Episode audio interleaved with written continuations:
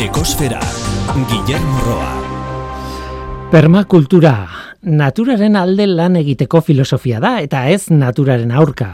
Beak eta luzea eta gogo eta txua izan dadila. Etengabe konzintziarik gabeko lanaren partez.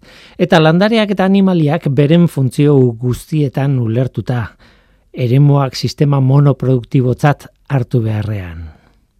Bill Mollison, mila beratzireun da irurogeita marreko amarkadaren ekologista eta permakultura terminoaren sortzailetako bat.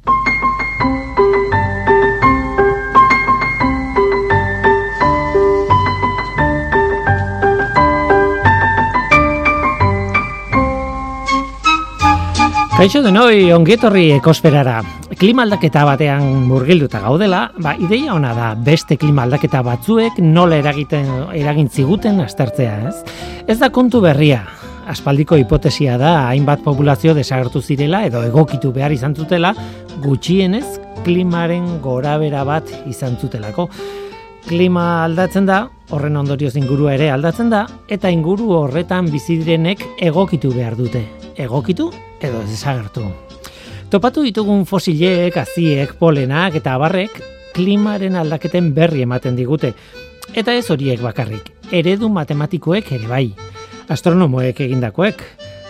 Azken batean astronomoek ere badute zer esanik klimaren ikerketan. Lurraren orbita aldatzen da, beste planetek eraginda, oso gutxi baino aldatu egiten da.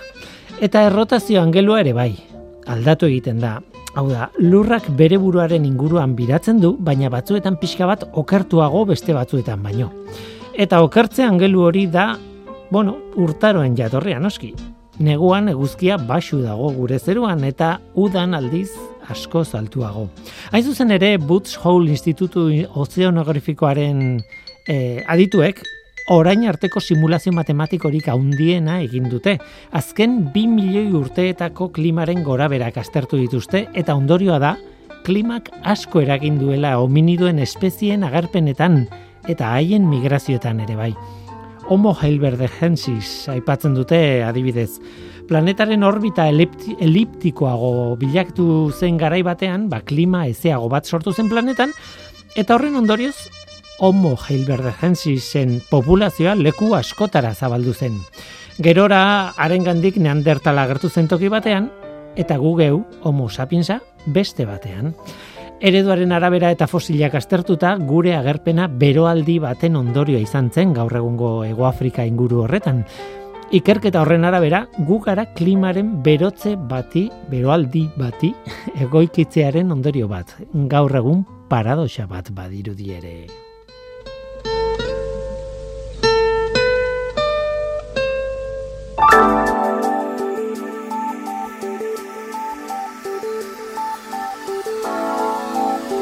Beti bezala, planetaren CO2 mailari begiratu behar diogu. Azken igandeko datua da, apirilaren amazazpikoa. CO2-ren kontzentrazioa lareunda hogei koma laurogeita zazpi ppm-koa da. Mauna loa sumendiaren behatokian neurtua. Lareunda hogeiko mugatik gora oraindik. Iazko apirilaren amaseiko datua dugu konparaketa egiteko, Orduan, larunde mesortzi koma hogeita mazazpi ppm izan zen neurketaren emaitza. Alegia aurtengoa bi ppm eta erdi altuagoa da, gutxi gara bera. Eta ez dago zalantzarik. Gainera, larunda hogeiko muga psikologiko hori gaindituta ez dago zalantzarik. Joera ez da aldatu. Aurtengo zeobiaren kontzentrazioak jarraitzen du iazkoa baino altuagoa izaten. Eta hori ez da berri ona. Beti esaten duguna. Zeo biren kontzentrazioarekin kezkarik ez izateko, datua berreunda laurogei ppmkoa izan barko guluke gutxi gara bera, eta ez lareunda hogei.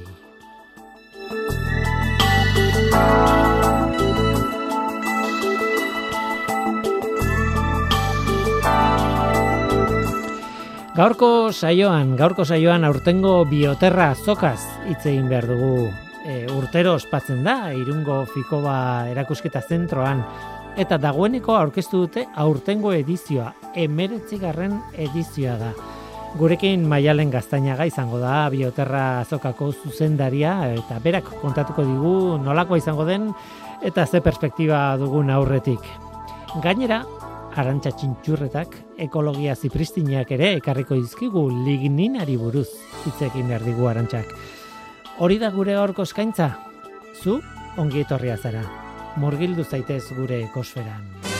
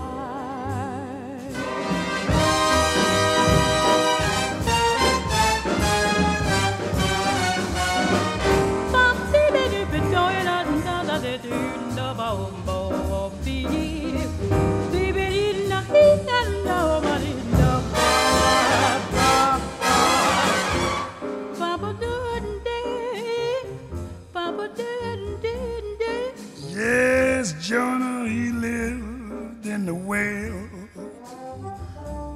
Oh, Jonah, he lived in the well. For he made his home in that fish abdomen. Oh, Jonah, he lived in the well.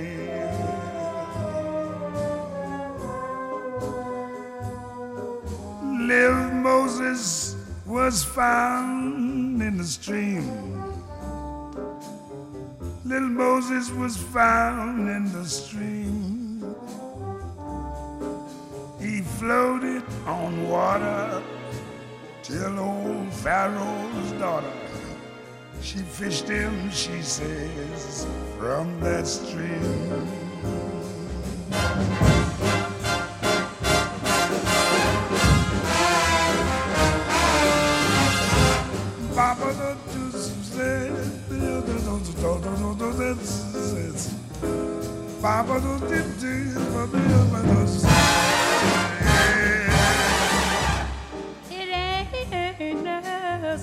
Necessarily so.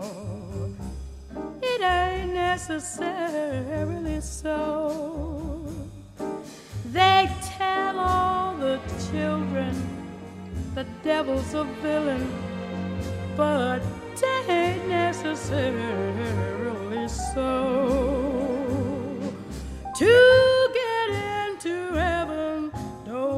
don't for a oh seven. Live clean, don't have no fault. Oh, I take that gospel whenever it's possible, but with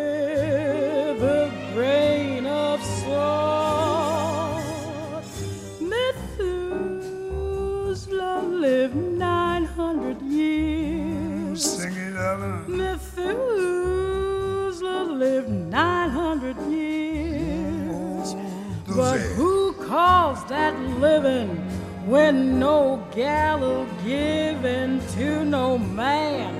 What's not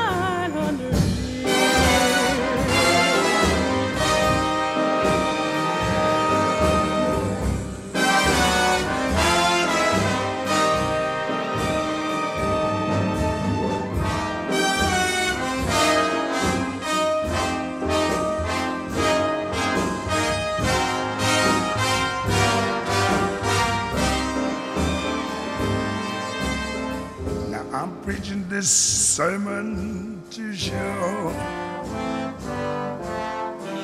Ain't necessarily, ain't necessarily. Ain't necessarily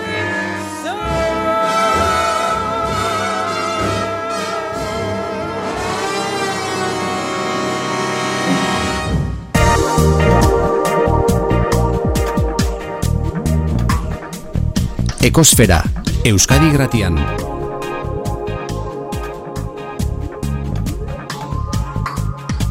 Ekosfera, Tira, eta orain esandakoa, guazen Gipuzkoara, guazen Irunera. E, Fikoba erakusketa zentrora hain zuzen ere, ez? Urtero bezala ez orain, oraindik ez, baina han bioterra azokaren emeretzigarren edizioa izango da aurten, ekainaren iruan hasita, ostiral batean, eta ekainaren bostean bukatuta gainera igandea da, eta gainera ingurumenaren nazioarteko eguna da, hain zuzen ere, eta bueno, horregatik izaten da, garai horretan, gutxi gara bera e, bioterra e, azoka fikoban, e, irunen. Maialen Gaztainaga Galarraga bioterrako zuzendaria, kaixo, Kaixo, gabon, guztioi. zer modu zaude Ongi, oso ongi, pozik, egia zen. oraindik, eh, bueno, bi hilabete ez, bi hilabete terdi edo hilabete gutxiago igual eh, falta da azokarako, baina ja lanean ari zarete gogor, eta Mhm. justo aste santu hau hasi baino lehen, eh, uste dut, okerrez banago egintzen duten ja aurkezpen bat, eta ja martxan dena jarri, eta, bueno, lanean, ez da?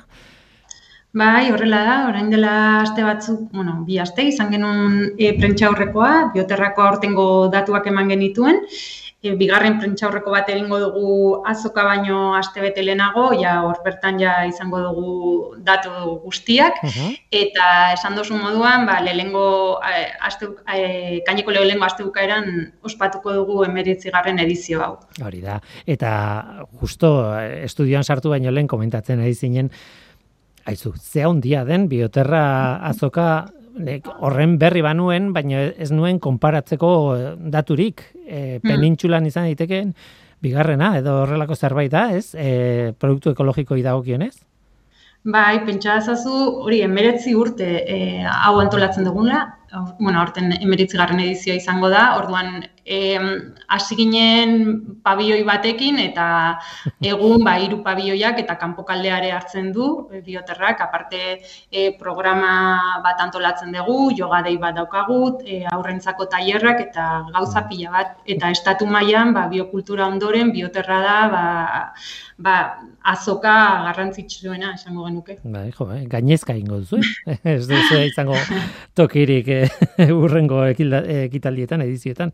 E, tira, ipatu behar da, utziazo aipatzen gainera, e, 2008an mundu guztia bezala pandemiaren gatik izan zen dituztela zailtasunak, hala ere urrian lortu zenuten hori ospatzea ezta, eta ja 2008 batean ja ondo ekainean e, betiko fetxatan, baina, baina aurreko urtean moldatu zineten urrian izateko, ez, e, azoka. Bai, e, hartu genituen hartu beharreko neurri guztiak, eta, bueno, aforoarekin eta bar arazoak genituen, baina azoka aurrera eramatea lortu genuen, hori bai, e, ba, esan bezala, neur, hartu beharreko neurriak handiak izan zian, ze pentsa normalean hiru metrotako e, pasilloak egiten baditugu, ba, ba, dobleak izan ziala, 6 metrotakoak, eta horri azkenean ba, erakusketa zona edo estanet zona ba, murriztea egin, ba- egin zuen. Mhm. Baina ondo atera zan azoka, Bai. lau egin, egunetan egin genuen eta bisitaria etorri zan, beraz posik, eta urte hauetan, bi urte hauetan azoka aurrera eramatea lortu dugunez, ba horrek ere azkenean isladatzen du ba, sektoreak e, konfiatzen dula e, gure lanean eta eta erantzuten dula. Mhm. E, 2008an lau egun, normalean hiru izaten dira, edo, bueno, ala ulertuta daukat behintzat, e, fetxak ikusita, e, baina egiteak bera ja da rekasta, esan nahi dute, e, 2008an zerbait egin ahal izatea, fizikoki, go, da, sekulakoa da, eh? ez dakite, Mm. nola ikuste zuen. E, galdera mm, txoro bat egingo dizut, baina nik uste beharrezkoa dela, eta zer da bioz, bioterra azoka? Oinarrian zer da?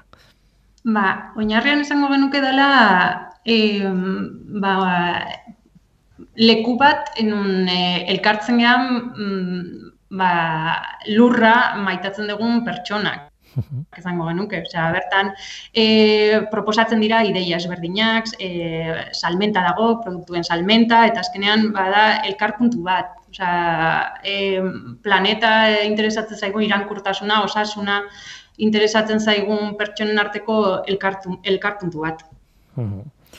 Eta praktikan gainera, e, azoka bat? Osea, esan nahi dute e, postu pila bat, pro, Mhm. ekoizle ekologikoak e, bertan, osea, bertatik bertara esagutzeko toki bat, eta, Bai. bueno, beste mila gauza inguruan, ez? Tailerrak ez dakiz zer, hitzaldiak egoten dira batzutan, Mhm. ez dakit, bueno, ez, dakit. Eta e, leku guztietako jendea joaten dana gainera. Bai, e, bai, esan duen moduan, e, badaude, badaukagu e, salmenta, ze, erakusketariak ditugu, e, penintxula osoko e, osoko, osea, pentsula guztitik datozen erakusketaria daude, ba, bai, Valentziatik, Bartzelonatik, Madridetik, beraien produktuak aurkestera etortzen dianak, eta mm, gero bestalde badaukagu programa bat, txokukinak, hitzaldiak, tailerrak, e, yoga, e, gauza pila bat e, e, eskaintzen dianak. Orduan, ba, plan ezin omea dela esan dezakegu, ekaineko lehengo aste ukara horretan. Mhm, Gainera koinziditzen du ingurumenaren nazioarteko gunearekin, beraz eh, plan benetan berezia, ez? Em, bueno, eh, ematen duzuen prentxagoarraren arabera behintzat eh, operadore ekologikoak euneko sortzean hasi dira, ekoizpen ekologikoko hektareak ere euneko amasei 2008 batean handitu dira, eh, zenbakitan jarrita gainera eh, bioterra bera, azoka bera ere on- zuk esan duzun bezala, ez haunditzen ari da, edo haunditzeko prozesuan ematen du dagoela, zenbakiek nahiko na, itxaropen ona ematen dute, ez? Bai, bai, ez da, e, osea, kontsumoa handitzen nahi da, gero eta pertsonak nik uste dut gero eta kontzientziatuagoak dauden gaudela, eta e, garrantzi gehiago ematen diogula zer jaten edo zer jantzi edo zer kosmetika edo zer jartzen dugun gure azalean, eta hori ikusgai dago badatu hauetan, ez? Gero eta produktu gehiago e, daude e, ekologikoan eta gero eta ba, e, eskaintza gehiago dago. Mhm, Produktu ekologikoak, bioeraikuntza ere bai, energia berriztagarri buruz ere arduratzen zarete eta kontsumo arduratsua ere bai, e, Mhm. pixka denetik dago, ez? Bioeraikuntza ere bai, ai, eh, Bai, bai. Bai, badago, osea, lehengo pabiloian e, bioeraikuntza, energia berriztagarriak eskaintzen dituzten e, enpresak izaten ditugu eta bertan ere bai e, horren inguruan programa bat antolatzen dugu.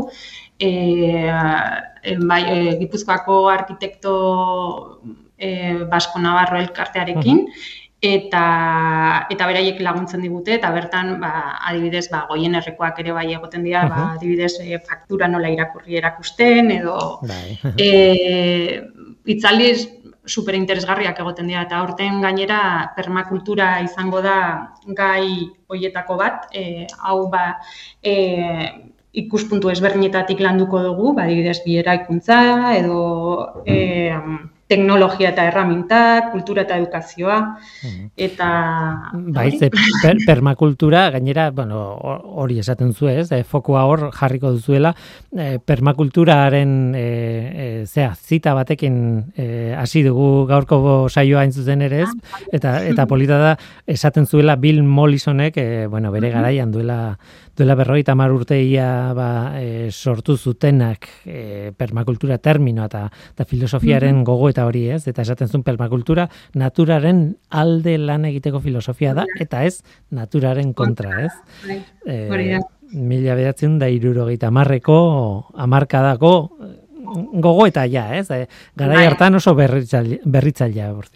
Bai, bueno, baina gaur egun ikusten ja horretan bagabiltzala, gero eta jende gehiago dago, eta konturatu gabe egiten ditugun gauzak ere badaudela gure egunerokotasunean. Mm azkenean da ba, berriro konektatzea eta eta ikustea zer gauden egiten ez, konsienteki. Gainera, e, nekazaritzan sortutako termino bat, ideia bat, edo, e, bueno, baina gerora zabaldu da leku guztitara. Nik ez nekien, eh, hori ikasi dut ez, permakultura datorrela permanent eta kultur, ez? Bai, bai. Bi horren nola bai kontrakzia, ez? Bai, hasian hori nekazaritzarekin zer ikusia bakarrik ikusten baina gaur egun ez e, lore zaintzarekin gain, ba, beste e, e, bizitza ekologiko jasangarritasunarekin ere bai, ez? E, lotzen dugun filosofia dela esan alda. E, gustatu zait asko, e, bueno, e, idatzi duzuen prentsa horretan kontatzen zuten zenuten besteak beste giza habitatak diseinatzeko tokia. Bioterrari buruz, eh? giza habitatak, eh, bueno, e, hori ere termino kuriosoa da, baina bai, nola bait, pentsatuta, ba, azken batean hori da, ez? Nola diseinatu gure bizitza, nola, nola bizine dugun diseinatzen, mendik mm. aurrera, ez?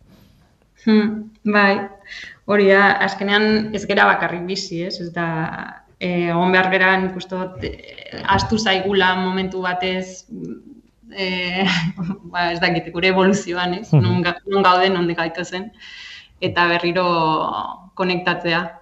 Zein joaten da normalean bioterrara? Zein, e, erak, ze erakusle joaten dira bioterrara? Ba, egia zen, e, sektoreare bai aldatzen joan da, ez? Osan, hasiera baten igual e, ba, ekologikoan zegoen e, pertsona ba, da gaur egun hippie bat edo pentsatu dezakeguna dena. Eta hori ere aldatzen joan da, ja, ez da e, edo bisitaria etortzetan bisitaria ere bai ba, hippie baten modukoa zen, baina gaur egun edozein, edozein da, edo edozein dago sartuta ekologikoan, ez ez da, ikustu, dakit, osea, aldatzen nahi dela eta jende guztia gaudela kontzientziatuak bai osasuna edo bai bioraikuntza edo bai e, jasangarritasunaren aldetik, orduan e, edozein izan daiteke, osea, interesa daukan edozein.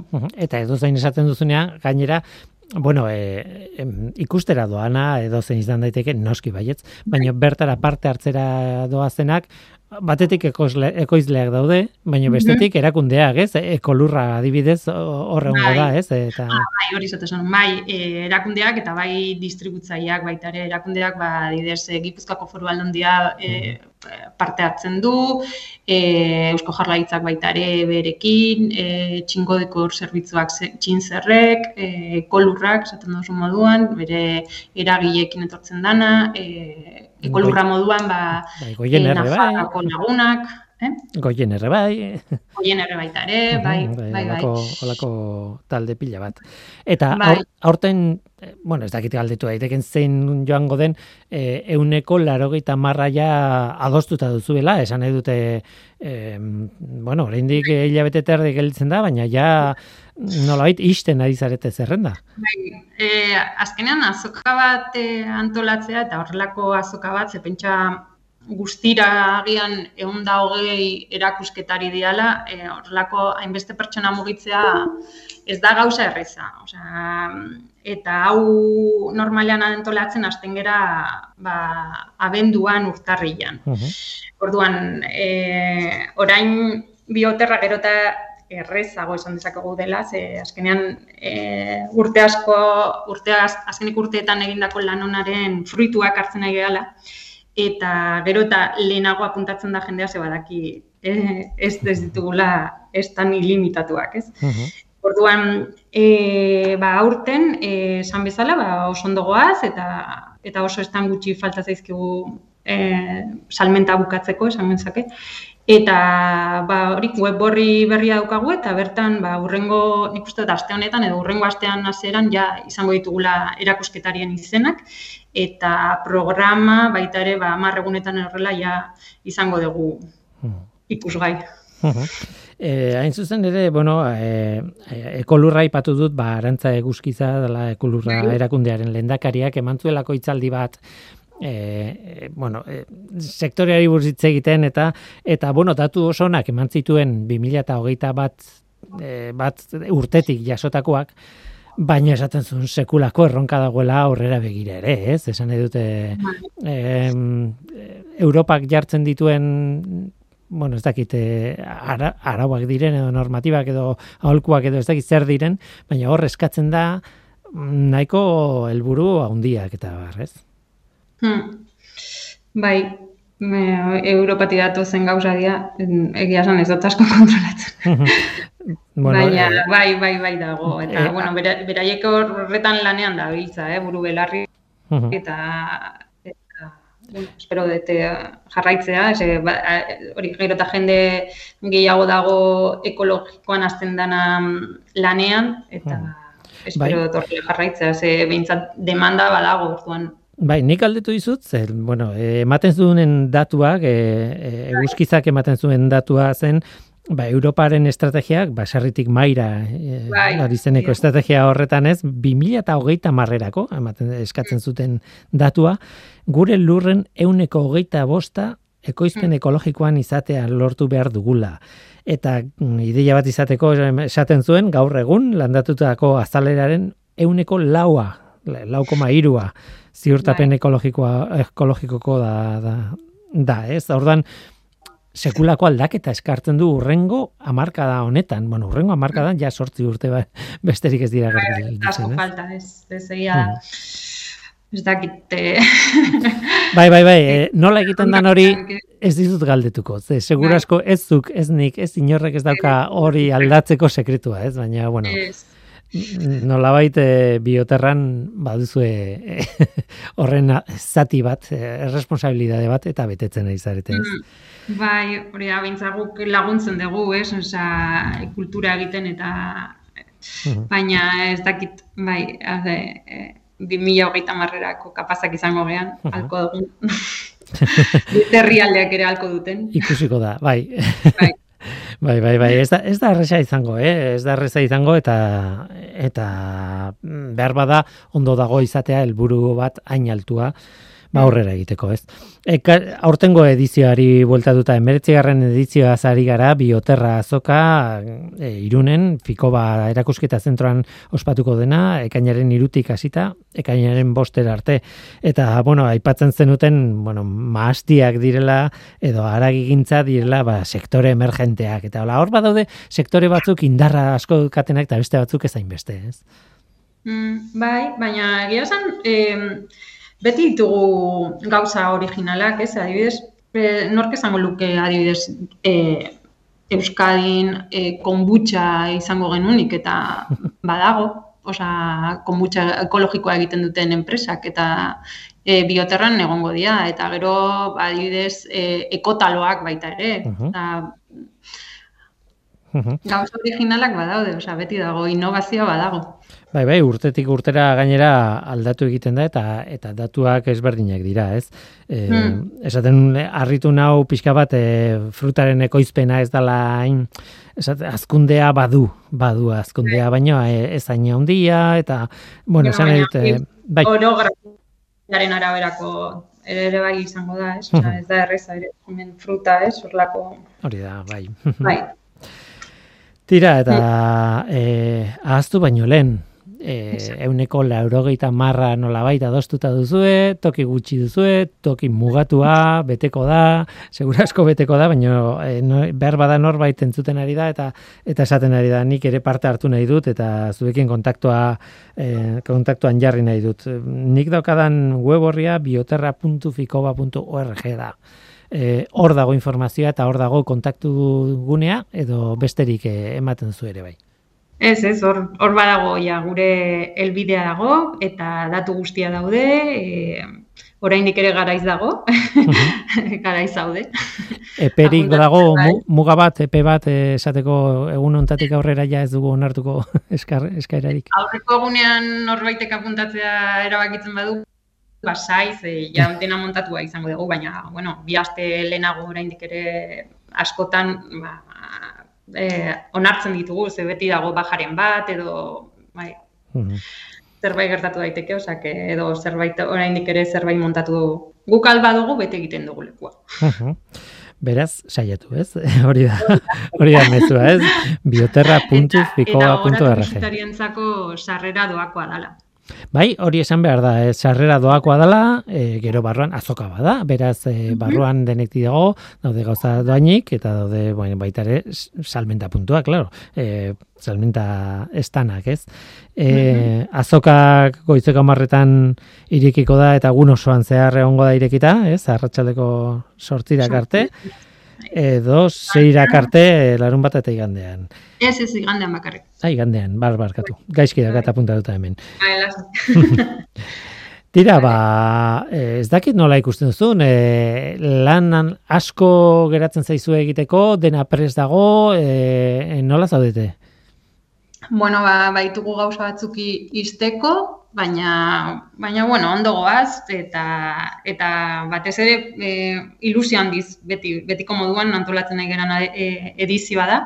Orduan, ba, e, lasai ongi eta nik uste dut e, edizio polita izango dela, ze batez ere e, aurrentzako tailerrak eta berreskuratzen ditugu.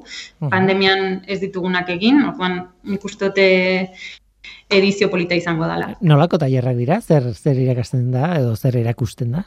Ba, izaten dira e, e, lur lantze tailerrak, ba, normalean landareak nola landatu eta bar e, ikasten ditu ikasten dute. Uh -huh. da. Eta gero e, baita ere, bueno, oraindik maiatzen, bueno, sorpresa badago, baina aurreratzen dut. e, maiatzen egingo dugu garriketa bat eta gero e, tailer bat egingo dugu ere bai e, bioterran zehar. Baina, bueno, e, sare sozialetan eta web horrian bitartez informatuko dugu honi buruz. Behar bada gehiagi eskatu izut kontatzea. Ez, ez, lasai. bueno, nahi duenaren zat, oraingoz, e, bioterra.fikoba.org eta gero gogoratu, ba, e, denbora aurrera doala, ba, iritsiko da ekaina, iritsiko da ekainaren hasiera hori, eta ordun izango da askoz informazio gehiago, baina oraingoz, azokaren emeretzigarren edizioa ba, orkestuta dago.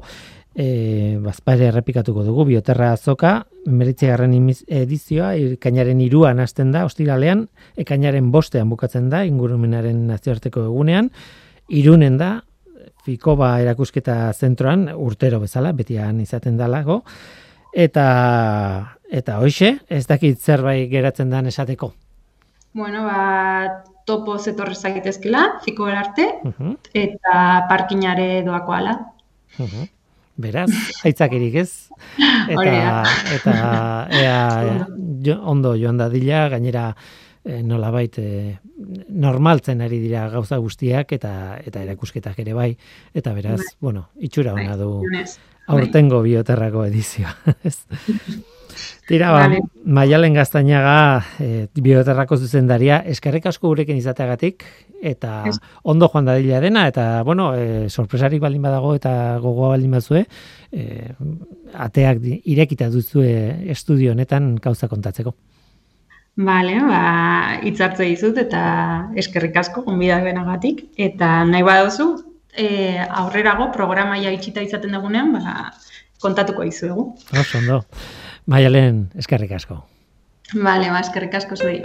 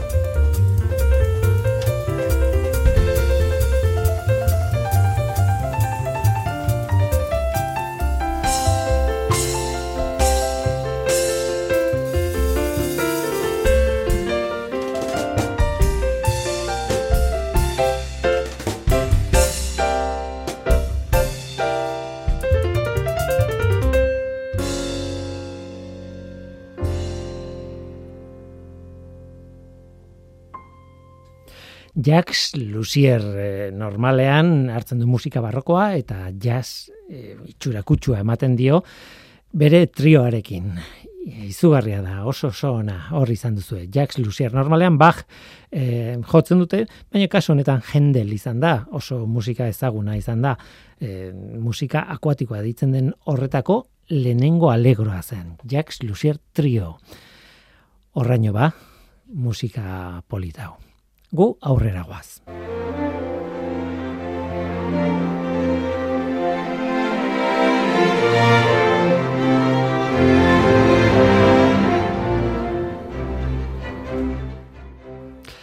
Tira, aurrera, entzun alduzu inoiz, kontsumo vampiro terminoa, kontsumo vampiroa.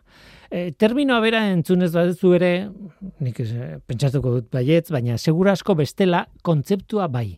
Badakizu zertaz ari garen hori esaten dugunean. Gailu elektrikoen kontsumoari buruz ari da. Gailu elektrikoa bera itzalita eta hala ere elektrizitatea kontsumitzen ari dela hori esan nahi du e, kontsumo vampiroa esaten dugunean.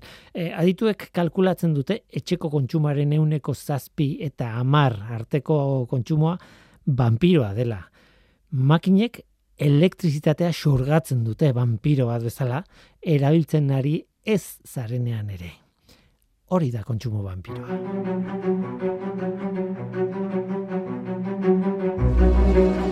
Kasu batzuetan ezkutuko kontsumoa da, beste batzuetan ez. Egia esan nik terminoa irakurri nuen lehenengo aldian stand-by egoerak gogoratu nituen, ez? E, telebista itzali duzu, baina ez da guztiz itzali edo guztiz itzalita geratzen. Ez, eta horren adierazle argitxo gorri bat da, led txiki bat, ez? Gertatzen da batzuetan. Etxeko argiak itzali ondoren gauean ohera joateko garaian iluntasuna edo era bateko iluntasuna izan beharrean argi txikiz betetako ingurua uzten dugula. Nasako kontrolgela bat izango balitz bezala ez? Horrek energia kontsumitzen du. Elektrizitatea kontsumitzen du ez da sekretu bat. Begibistan dago. Hori bakigu telebista, irratia, wifiaren modema, e, badira asko kontsumitzen dutenak, adituen esanetan gailu batzuek gehiago kontsumitzen dute estan bai egoera horretan lanean ari direnean baino. E, nik ez dakita inbesterako den, baina hala esaten dute aditu batzuek.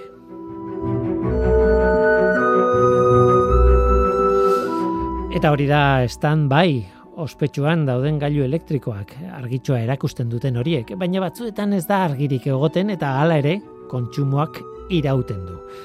Hortzetako zepilo elektrikoa adibidez, entxufatuta geratzen bada, askotan izaten dugu egun osoan entxufatuta, kontsumitzen ari da, eta ez du ematen ara ari denik. Eta beste adibide bat, eta hau bada, eskutukoa, bateriak kargatzeko kablea, mugikorrarena adibidez, ez? Ohikoa da. Etxera sartu eta zuzenean mu, telefono mugikorra kargatzen jartzen dugu, baina kargatutakoan kablearen eta mugikorraren arteko konexioa deskonektatu egiten dugu, baina kargailuak berak entxufatuta uzten ditugu askotan, askotan edo ituraz. Egia esan praktikoa da, urrengoan iritsi eta segitu mugikorra kargatzen jartzeko, ba, kablea pres dugu hor, zain, konektatu eta kargatzeari egiten dio zuzenean. Tira ba bai, praktikoa da, baina entxufatuta dagoenez, telefonoari deskonektatuta dagoen bitartean ere, elektrizitatea kontsumitzen ari da. Kontsumo vampiroa da. Adibide gehiago dago, adibide asko daude ez. Baina zein da soluzioa? Argi dago. Ez da gehiagirik pentsatu beharrez, gailuak era bat itzali. Orain, nola? Hori ez da inerreza, ez? Batzuetan ditugun instalazioak ez digu usten modu erraz batean itzal, dena itzaltzen, guztiz. Adituek entxufen erregela botoidunak gomendatzen dituzte. Botoia zapaldu eta era bat itzaltzen da entxufatutakoa. Orain, bakoitzak jakingo du, adibidez, zer loju utzi nahi duen martxan, edo zer gailuk behar duen beti piztuta eta zergatik behar duen hori, Badira, arrazoiak, noski gauez argi txiki batek piztuta izateko adibidez, ez? Ba, askotan gaixoak edo helduak zaintzeko ez bada ere, ba, badira egoerak behar, beharrezkoak direnak argiak, ez? Gau osoan. Baina bestela, kasu estandarrean, jakin dezagun, behintzat, kontsumo vampiroa askotan egoten da. Gure etxean askotan. Eta saiestu daiteke, hori da kontua. Kontsumitzen ari gara behar ez dugun elektrizitatea. Ordaintzen ari gara elektrizitate hori. Eta CO2 emititzen ari gara alferrik kontsumo horri e, eusteko, ez? Behar dugunez, behar ez dugun kontsumo horri eusteko. Nire eta zure erabakia da zer egin nahi duzun horrekin. Dena iundago urna hasi hauetan eta orain ez da ikusten ondoan kekin ez dut ikutzen ezer eta zertan datzan nahi nuke ulertu orain. Honela dena ekin zai iuna eta orain honela dena ekin zai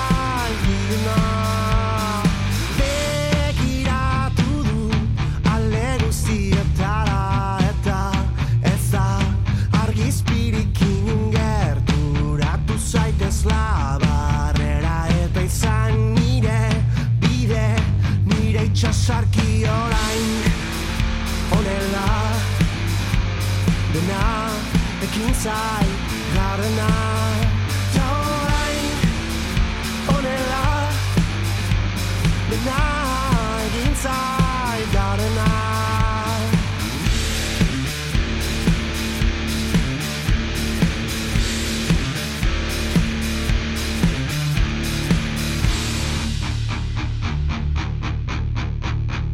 handik bota ezazu txokaren eta bestea lotu zure gorputzera eta zindagizu ez dudala inoiz ez dudala inoiz askatuko handik bota ezazu.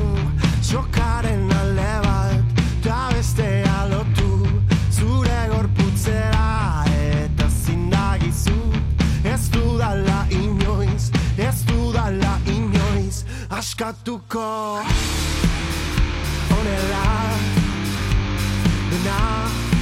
Ekin zai Garrena Ta orain Honela Dena Egin zai Garrena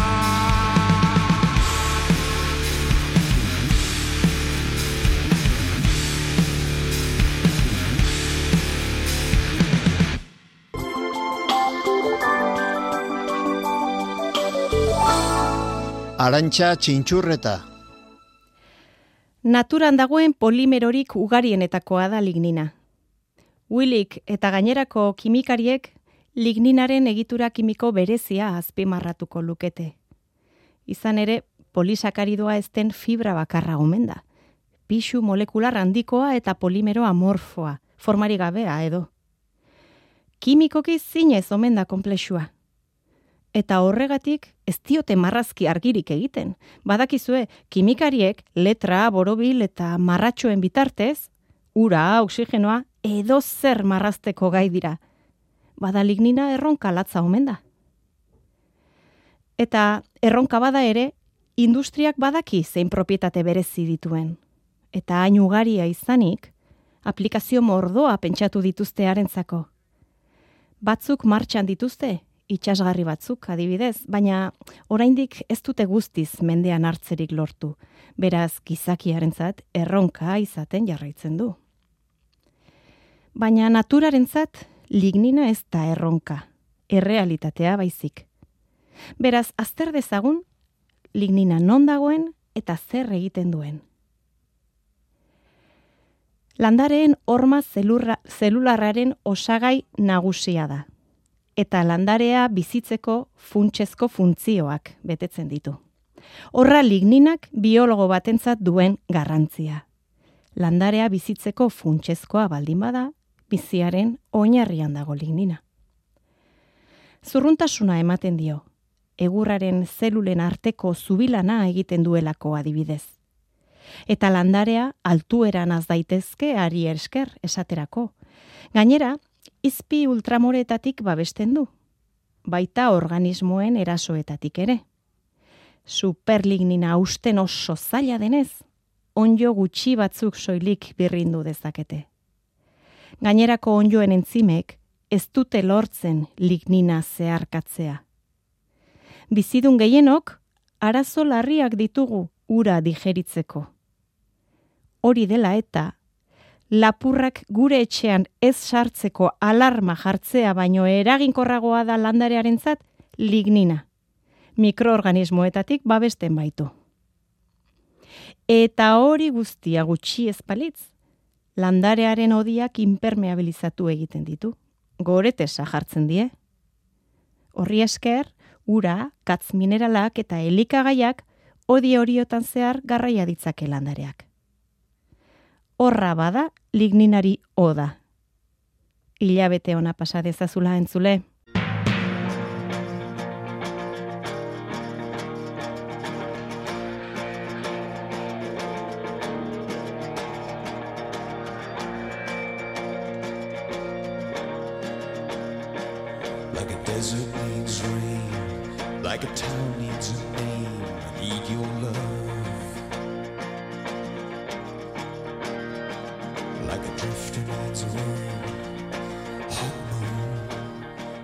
Eta gu bagoaz, oraingoz hau izan da dena hemen ekosferan. Mikel Olazabal teknikan eta ni Guillermo Roa mikroan. Aste ona izan. Agur.